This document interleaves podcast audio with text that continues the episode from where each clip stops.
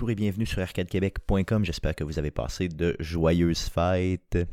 Aujourd'hui, à titre de podcast numéro 132, on vous propose une entrevue réalisée au début septembre 2017 avec les gens de Unity, donc le moteur Unity, donc les gens de Unity qui nous ont euh, reçus directement à leur studio de Montréal pour euh, quelques entrevues. Donc, on a deux entrevues à vous proposer. Donc, une première cette semaine et une deuxième qui vous sera diffusée la semaine prochaine. Donc, bonne écoute. Nouvelle entrevue euh, chez Arcade Québec aujourd'hui. On s'est déplacé de Québec à Montréal pour visiter les studios de Unity Montréal. On reçoit Shanti Godreau, qui c'est lui qui nous reçoit dans ses, dans ses studios justement. bienvenue chez Arcade Québec. Merci, merci. Yes. Euh, Shanti, j'aimerais ça que tu puisses te présenter avant qu'on débute euh, vraiment à jaser un peu Unity, du moteur, tout ça. OK. Euh, ben, ben, moi, pardon, clairement, personne ne me connaît. Donc, je peux expliquer un peu qui je suis. Euh, moi, je, je suis né à fait un petit peu d'école, pas beaucoup. Je me suis montré à faire des jeux vidéo. J'ai commencé en 99 à travailler à Montréal en sortant de l'école. Fil en aiguille, euh, je me retrouve en passant par Ubisoft, Rockstar North. Euh, Ubisoft à Québec ou à Montréal? À Montréal. Montréal, ok. Euh, et Unity finalement en 2015. Ok, cool, cool. C'est bien. Donc, un parcours quand même vraiment jeu vidéo dans le fond, comme on dit. Oui, jeu vidéo et start-up. Puis euh, Unity est un start-up, donc ça, ça, fait un beau mix. Euh, c'est un start-up de 1400 personnes, là, mais... Euh, ouais, c'est ça, un gros start-up. c'est ça. je, veux que tu nous parles, je veux que tu nous parles. On est un podcast sur le jeu vidéo, donc je veux savoir, Unity, en tant que moteur de jeu, là, globalement, c'est quoi? Est-ce que ça fait seulement de la gestion graphique? Qu'est-ce que ça fait? Ça fait du son? Explique-nous un peu c'est quoi pour quelqu'un qui connaît pas ça en tout. OK. en fait, le moteur de jeu, c'est peut-être déjà un petit peu trop spécifique. Si on prend un pas de recul, je dirais, euh, on a trois tenets, c'est euh, euh, démocratiser le développement de jeux, régler des problèmes difficiles. D'habitude, je dis anglais, c'est pour ça que là. Ok, ouais, c'est bien. Mais tu peux y aller avec des anglicismes, mais ça ne nous dérange pas en tout. Puis enable developer success. Donc, s'assurer que les développeurs aient du succès. Puis un développeur qui a du succès, des fois, ça veut dire mettre du pain sur la table, payer la maison qui a été hypothéquée pour faire le jeu. donc, c'est il y en a que c'est des portions dans le jeu, puis il y en a des portions, c'est dans l'écosystème autour du jeu. Donc au niveau du jeu, c'est un, un, première chose Unity, tout le monde le sache, c'est un moteur de jeu. Euh, ça veut dire que c'est un outil euh, qui euh, permet de construire et de publier des jeux d'équipe, que ce soit pour plusieurs plateformes, 31 plateformes. Donc ça va gérer la physique, ça va gérer les éléments, dans le fond, qu'un programmeur voudrait mettre dans le jeu, c'est ça? Oui, le son, le graphique. C'est un outil aussi qui va être utilisé par des développeurs, par des artistes, euh, par des intégrateurs de son, par des designers. Donc, c'est pas mal toute l'équipe qui travaille dans Unity généralement. Puis au-delà de ça, c'est un outil aussi qui permet de te faire trouver ton jeu. Un peu étrange, c'est quand tu fais un jeu, c'est bien beau, t'as un jeu, wow, t'as un beau jeu, tu peux le mettre sur ton téléphone à toi, mais ça veut pas dire que tu fais ta vie à faire des jeux à ce stade-là. T'as besoin de le faire découvrir, faire du marketing de jeu. Donc, Unity est aussi un écosystème de ads OK. Donc, tu peux avoir utilisé euh, la compagnie Unity pour aider à faire découvrir ton jeu. Donc, un peu faire la promotion du jeu globalement sur, j'imagine, Internet, puis dans le réseau en général, au niveau des euh, gamers. On, revient, mais c'est pas sur Internet. OK. Euh, mais aussi, ça, tu peux aller aussi, donc, la découverte, puis la monétisation. Si tu as fait un jeu, idéalement, t'espérais peut-être pas juste en faire un hobby, mais peut-être même en faire une job ou une compagnie. Donc, tu veux faire des revenus. Puis c'est encore des ads. Donc, ton jeu peut hoster des ads de d'autres gens qui font des jeux. Qui, eux, veulent se faire découvrir. Donc, Unity, c'est un écosystème où il y a des développeurs qui vont dire, moi, les jeux de stratégie, je veux que euh, monter des ads de jeux de stratégie pour monétiser euh, euh, mes users. et en plus, au début, ben, tu veux te faire connaître. Donc, tu dis, j'aimerais savoir des ads de mon jeu de stratégie dans d'autres jeux de stratégie. Et ça permet de créer une synergie entre euh, les intérêts des gens un peu aussi. Oui, les développeurs de jeux entre eux, euh, de s'entraider, ceux-là qui ont les users de polliniser vers l'autre côté. Parce que si tu t'en vas euh, directement avec Apple, tu t'en vas dire je vais des ads Apple ou Internet, tout ça, c'est très difficile. ça prend des marketing, c'est des Ubisoft, des EA qui font ça. Puis c'est très très onéreux aussi, ça coûte très très, cher, c'est ça. Exactement. Donc c'est une plateforme de ads secondaire. Donc quand on parle d'enabler développeur succès, c'est de faire le jeu, le game engine, de faire les graphiques, le son et tout ça. Mais à un certain point, il y a un gestionnaire là-dedans qui se demande qui paye puis est-ce qu'il est capable de, garder les lumières allumées dans le bureau. C'est aussi euh, ce temps-là qu'on essaie de faire. Donc, euh, in-app purchases, par exemple. Euh, t'es trois personnes, tu veux faire un jeu qui a des in-app purchases. C'est compliqué de les faire pour Android, iOS, PS4. Steam, tout ça. Euh, donc, de unifier ça pour les développeurs, ça leur permet de régler un problème difficile, puis eux, rapidement, ils peuvent euh, aller monétiser puis avoir du succès. Parce qu'idéalement, un développeur qui fait un jeu, c'est pas juste de faire le jeu, c'est aussi en face un deuxième. Ben, c'est en face une compagnie. Euh, puis c'est un peu le, le, game engine. Nous autres, on va un petit peu plus au sens large. OK. Est-ce que ça fait longtemps que euh, vous avez cette vision-là avec Unity? Est-ce que ça a commencé avec un moteur, puis après coup, vous avez ajouté là, les justement tout ce support-là coup ou ben, ça, a été, vraiment pensé à la base comme ça? Bonne question. Je pourrais te faire un peu l'historique en, deux secondes de Unity. Là. Je dirais que le, le, principal, ça a été démocratiser le développement de jeux. C'était fondé à Copenhague par euh, un Islandais, euh, un Danois puis un Français.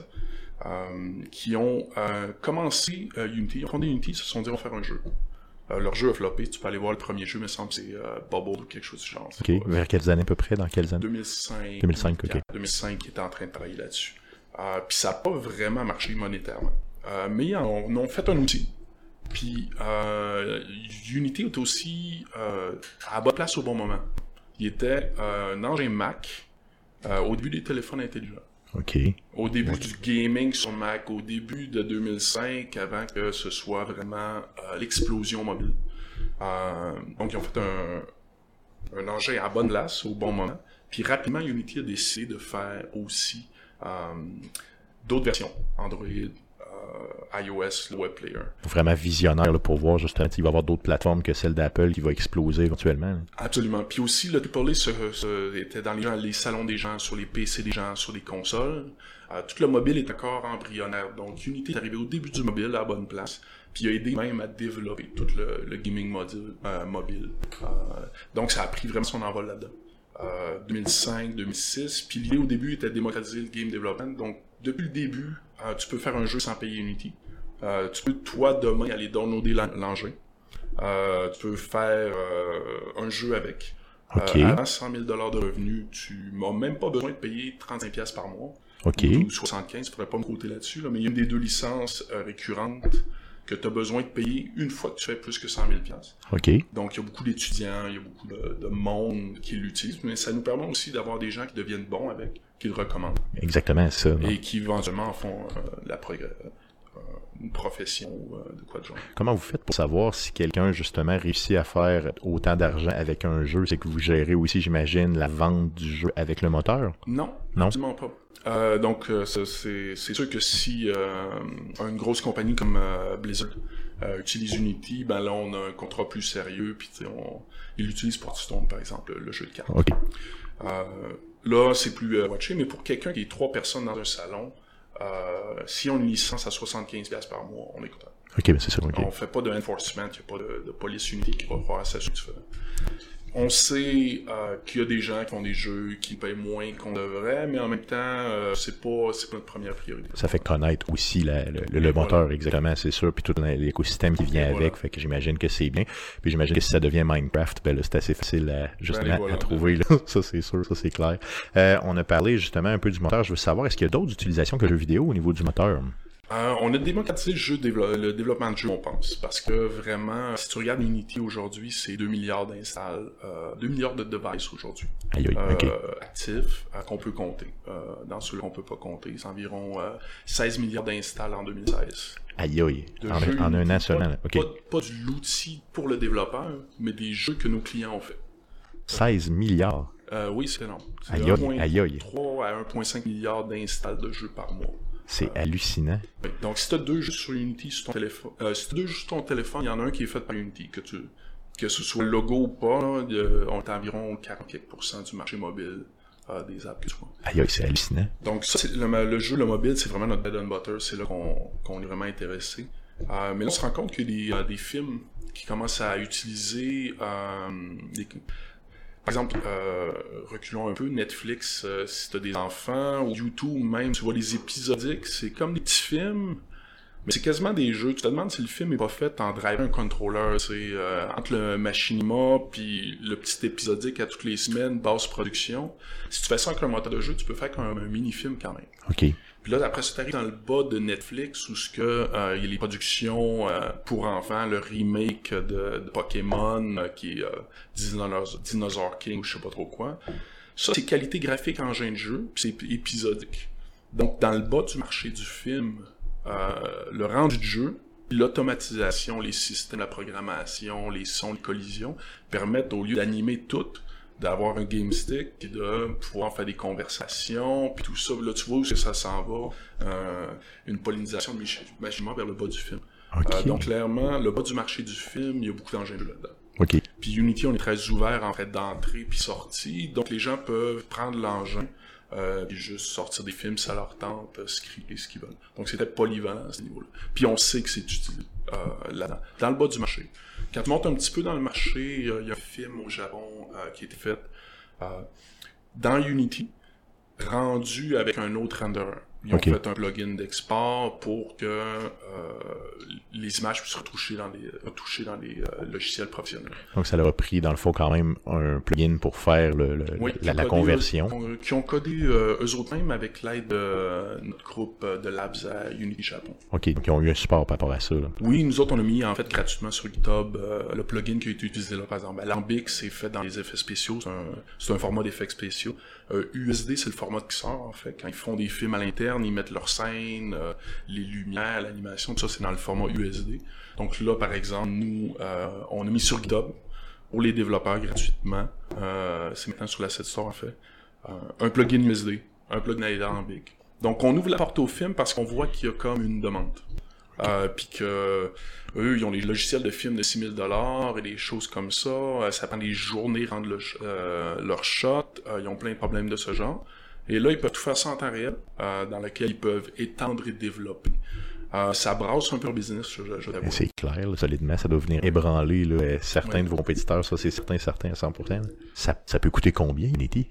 Euh, ben, c'est 35$ piastres par mois et pour la version plus, mais c'est gratuit. OK. Tant que tu fais pas d'argent, puis professionnel avec tout, euh, revenu limité, tout ça, c'est 125$ par mois. 125 par mois seulement. OK. Oui. Aïe, aïe. Ça, ça peut être une compagnie, n'importe qui. Là. Oui, Tout ça. OK. Mais on sait qu'il y a beaucoup de gens qui en font leur living sans euh, avec du gratuit. Clairement. OK. Donc un, un Ubisoft, un Blizzard, on va le- les faire payer 125$ par mois pour chaque, si- chaque site. Mais euh, pour les indies, euh, il y en a beaucoup qui ont une licence pro, deux licences gratuites ou un mix. là. OK, c'est bon. Vous êtes très ouvert à ça, finalement. Ben, C'est notre monde, c'est ceux-là qui nous ont amenés où ce qu'on est. On a parlé d'Unity là, euh, au niveau de l'utilisation, on a parlé du jeu vidéo, on a parlé du cinéma, qu'il y a d'autres utilités? Est-ce qu'il y a des utilités, exemple, j'avais j'avais entendu parler justement quand on a jasé tantôt du médical. Est-ce que vous est-ce qu'il est utilisé de cette façon-là? je sais qu'il est utilisé en médical. Je, je ne crois pas qu'il est utilisé euh, sur les, euh, les devices. Donc à ce point-ci, je pense que c'est du, euh, du trainer. Donc c'est pas pour la, la chirurgie ou euh, Elle-même, là, c'est ça. le, le MRI ou euh, ces choses-là qui doivent être sont très contrôlées. Mais quand on parle de training, euh, ça devient intéressant. Ça, tu peux simuler en VR ou même avec des joysticks, des choses, des chirurgies à peu de coûts.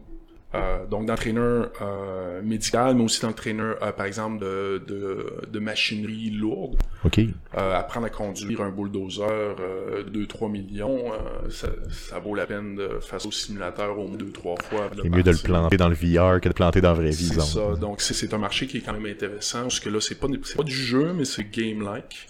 Ce qu'on appelle le serious gaming un peu, c'est comme on apprend vraiment quelque chose euh, en le simulant directement. OK. Absolument. Euh, des fois, ils ont euh, du hardware, des, euh, contrôles ou des choses pour shaker la chaise, ou vraiment des chaises, des cabines, des fois, là, on n'a pas ça, mais souvent, ça va rouler avec Unity. Puis je rajoutais à ça, le film et le VR, ça, change les choses un peu. Si tu écoutes un film en VR, euh, t'es- pas obligé de regarder où l'action est. Comment tu fais un caméra cut. C'est pas la même chose. Donc, une compagnie ici à Montréal pour laquelle j'ai contacté euh, en 2015, c'est Félix et qui a fait euh, Cirque du Soleil, euh, LeBron James, euh, Samsung VR, l'introduction. Eux, par exemple, ils font des expériences. Ils appellent ça une expérience parce que c'est pas vraiment un film. Tu sais, si Jurassic Park, t'as des cotes, t'as des, des zoom-in, des zoom-out, t'as tout le travail de caméra, mais là, si t'as le casque, puis tu peux regarder où ce que tu veux, c'est une autre chose complètement. Tu pourrais rater le dinosaure qui est supposé te faire peur, tu sais. Euh, donc, c'est- de repenser un peu l'expérience semi-interactive. Euh, ça, c'est pas encore certain où ce que ça va tomber. C'est pas une expérience qui est seulement passive, c'est vraiment actif. On peut rendre la personne active Ben, dans un film, entre guillemets. les gens essaient les deux. Euh, puis passif seulement, c'est tu perds. Donc c'est pas clair où ça va tomber. Moi, je crois que ça va rester semi-interactif. Mais ça, c'est nouveau. C'est utilisé beaucoup avec Unity. C'est facile de faire des films, d'intégrer des vidéos. Euh, le VR, euh, je crois qu'on a une grosse portion du marché VR. 70% du marché VR. Aïe, aïe, ok. 70%. Aïe, ok, ok. Puis là, on sort un peu des jeux. Comme on parlait, ta question était au niveau de jeux, pas jeux. Ben là, en VR, c'est des fois des jeux, oui. mais des fois non. Puis des fois, c'est des genres de films, des expériences, des fois, c'est carrément des apps, des fois, c'est du médical, du trainer. Ah, mais ce marché-là, c'est un peu comme l'Amérique au début. Il y a personne installé, c'est à personne tout ça, puis personne n'est trop sûr comment le cinéma va se transformer en VR. C'est quoi le langage Comment ça va évoluer, c'est ça? C'est quoi les... Les, techniques qui vont être utilisées ou autres, c'est ça. Puis qui, dans le fond, permet aux gens vraiment d'aller explorer ça au maximum à peu de frais. Là. Absolument. Absolument, parce que c'est pas encore défini comme domaine. Les techniques, le langage, le cinéma ou d'interaction, le hardware change tout le temps. Donc, si tu es un développeur de VR aujourd'hui qui travaille sur Oculus, et tu veux bouger sur PlayStation 4, c'est complètement différents API et tout. Tu fais ça en Unity, euh, tu as une drop-down, tu choisis de bouger d'une plateforme VR à l'autre. Euh, c'est aussi simple que ça, là, dans le fond. C'est aussi simple que ça, puis on supporte tout. Donc là, ça change la game. Au lieu que quelqu'un spécialise avec Microsoft, puis qu'il soit pas avec Microsoft, à moins d'investir pour développer en dehors, ben avec nous, nous, on, on des fois, de, on utilise l'analogie, on est la Suisse, on veut, pendant la Deuxième Guerre mondiale. les, les, euh, les gens d'hardware, les console makers, tout ça, nous, on les supporte tout également. On se mêle pas de leur guerre, c'est leur guerre. Euh, mais quand tu passes par chez nous, tu peux travailler avec tous les autres.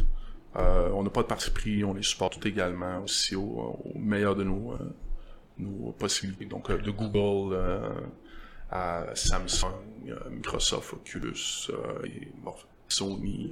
Si on parle de 70% du VR, là, je vais vraiment porter une attention particulière maintenant justement là au logo qui est au début, puis en tout cas à tout le, générique, là, aussi les crédits et tout ça pour justement voir, là, mais ça m'impressionne énormément. Ben en fait le logo c'est que il y a comme une drôle d'histoire avec ça. Initialement, le logo, si tu payais pas, euh, donc c'était un free user un peu amateur et euh, tu payais pas et on te forçait de mettre le logo. OK. Euh, c'est il y a quelques années. Euh, donc ça, ça a créé une, association avec le logo des produits amateurs. OK. Puis aussitôt que comme Square Enix va aller faire un jeu, ben il va avoir l'air de tout le faire. Il va pas nécessairement donner une portion du crédit euh, de l'apport technologique ou quelque chose. Si Blizzard fait un jeu avec Unity, ils veulent pas nécessairement que ce soit su. Dans le cas d'Hearthstone, euh, par exemple. Je ne sais pas si le logo est dans Hearthstone, là, euh, mais c'est un, un, fait connu que c'est avec Unity. Mais tu sais, c'est pas nécessairement notre brand qui va le promouvoir dans le, dans le début. Donc je te dirais, dans les expériences VR, tu verras pas beaucoup de logos Unity. parce que la, la, politique du logo a changé un peu. C'est pas forcé que si t'as le logo. Euh, si t'as le logo, c'est gentil d'eux mais euh, la plupart des euh, produits ne le pas. Les gros développeurs le mettront pas, c'est ça. Je veux savoir, Unity, en chiffres, euh, est-ce qu'on a des chiffres part de marché? On a peut-être 70% du VR, j'adore ça. c'est combien d'employés? C'est dans combien de pays? les chiffres en général et tout ça? OK, intéressant. Ben, 70% du VR, 44% du mobile en, jeu. Puis on sait que le jeu, c'est 85% de l'argent sur mobile. Donc, quand on parle de 40% des jeux mobiles sont faits à Unity, c'est intéressant. Euh, ça à côté. Euh, au niveau des installs de jeux, je l'ai dit tantôt, mais 16 milliards d'installs de jeux qu'on peut compter en 2016, c'est beaucoup. C'est énorme, c'est énorme, c'est deux fois ce que le monde la planète. Donc c'est ça, donc c'est euh, vraiment beaucoup. Euh, puis même moi, chaque fois, je, je, réagis, je réagis tout le temps en disant le chiffre. Là, mais tantôt, quand tu me l'as dit, je me dis, c'est sûr que c'est trompé. Là. ça se peut pas, là, mais là, là je, je, je, process, là, ça s'en vient très C'est ça. Donc, tous les téléphones, il y a 8 milliards de téléphones dans une année, je pense, euh, qui euh, ont la moitié de leur jeu fait en Unity. ça fait beaucoup d'instants. C'est malade. Euh, plus le reste, bien sûr, les gaming. Euh, au niveau d'Unity, on n'est pas une grosse compagnie, mais on est une grosse compagnie. Tu vois, par les chiffres, on est une grosse compagnie. Au niveau du personnel, on est 1400, incluant certains contracteurs. 1500 employés au total. 87 à Montréal. Euh, on va arriver, je pense, 87, c'était probablement hier. J'ai signé deux contrats dans les deux derniers. Donc, on est, on est, probablement 90 personnes aujourd'hui à l'inversant. Peut-être de la croissance l'année prochaine. 1400 euh, personnes, c'est quoi la forme de UT, si tu peux imaginer? C'est 450 personnes en R&D, 70 personnes en labs environ. les ads, c'est quand même une grosse portion. donc les serveurs de ads et tout ça. Donc c'est une portion qui, qui est vraie. on est une compagnie où ce qui fait beaucoup d'analytics. donc 16 millions d'installs, tu peux imaginer qu'il y a un petit peu de données à collecter. Clairement. Donc on a une branche d'analytics. Euh, mais R&D, c'est là que le, game development se fait. Euh, on fait l'éditeur de game development et le game engine. Euh, les services auto, c'est plus l'écosystème Unity, je dirais. Vous êtes à Montréal depuis quand? ça a commencé avec 2005. 5 ans, ok, c'est bon. Ah, ok, ça fait 5 ans qu'on est à Montréal. officiellement, le bureau, je crois, c'est ça. Nadine est vraiment bonne. Donc, on est à Montréal depuis 5 ans. Euh, puis ça a commencé à Montréal euh, un petit peu, je peux compter l'histoire, quand même le fun. Il y avait Pierre-Paul Giroux, Sonny Miette, euh, puis Robert Lancio, euh, qui étaient des ex de Kedara Motion Builder, qui ont fondé une compagnie qui s'appelait Mécanine. puis dans Unity, tu peux être sur l'Asset Store. Donc ils ont fait un package Asset Store, puis finalement ils ont été achetés par Unity. Ok, ok. donc ils ont créé le premier studio canadien. à ce stade-là, c'est Unity Canada. Euh, mais il était tout remote chez eux. Euh, il était trois, euh, trois développeurs. Après ça, André Gauthier s'est joint à l'effort pour faire une proposition à l'équipe de direction d'Unity. Et là, ça a créé le premier office à Montréal. Donc là, il s'est installé un bureau, une adresse. avec pignon sur rue tout, là. Et voilà. puis là, ça a commencé avec le projet de collaboration. Cool. puis le projet de collaboration a continué, ça a grossi un peu. Euh, puis moi, je me suis joint en août 2015. Euh, et à ce moment-là, on était 22 à Montréal. Euh, personne ne savait qu'on était à Montréal. Si tu demandais Unity, es-tu à Montréal? Euh, il parlait du bar sur Sainte-Catherine, c'était pas une Ah, c'est ça, bon, shame, on me, je ne savais pas non plus avant d'avoir euh, contact avec vous, donc euh, shame on me. Non, c'est ça. Euh, une recherche Google de Google Unity Montréal, ça peut être fâcheux. Là. Mais on était 22. Là, on a commencé à engager. Euh, comment Les gens du gaming savaient, connaissaient Unity, mais ils savaient même qu'il y avait un bureau à Montréal. Donc là, tranquillement, c'est commencé à se savoir. Puis là, on a engagé continuellement. Puis là, on est rendu une centaine de personnes on aura l'occasion justement de reparler de ce que ça prend pour euh, justement venir appliquer chez ben Unity pour faire une carrière euh, sur place euh, dans quelques entrevues. donc, yes. Tu as fait le tour de ce qu'on a jasé aujourd'hui. Merci beaucoup, Shanti. merci de nous avoir reçus chez vous. Puis je te garde pour d'autres entrevues. C'est bien? Oui, parfait. Merci, merci beaucoup. Merci. Donc, c'était la première entrevue de deux réalisée avec les gens de Unity Montréal. Espérant que vous ayez apprécié. Revenez-nous la semaine prochaine pour la partie numéro 2. Passez de joyeuses fêtes et merci encore de nous écouter. Salut!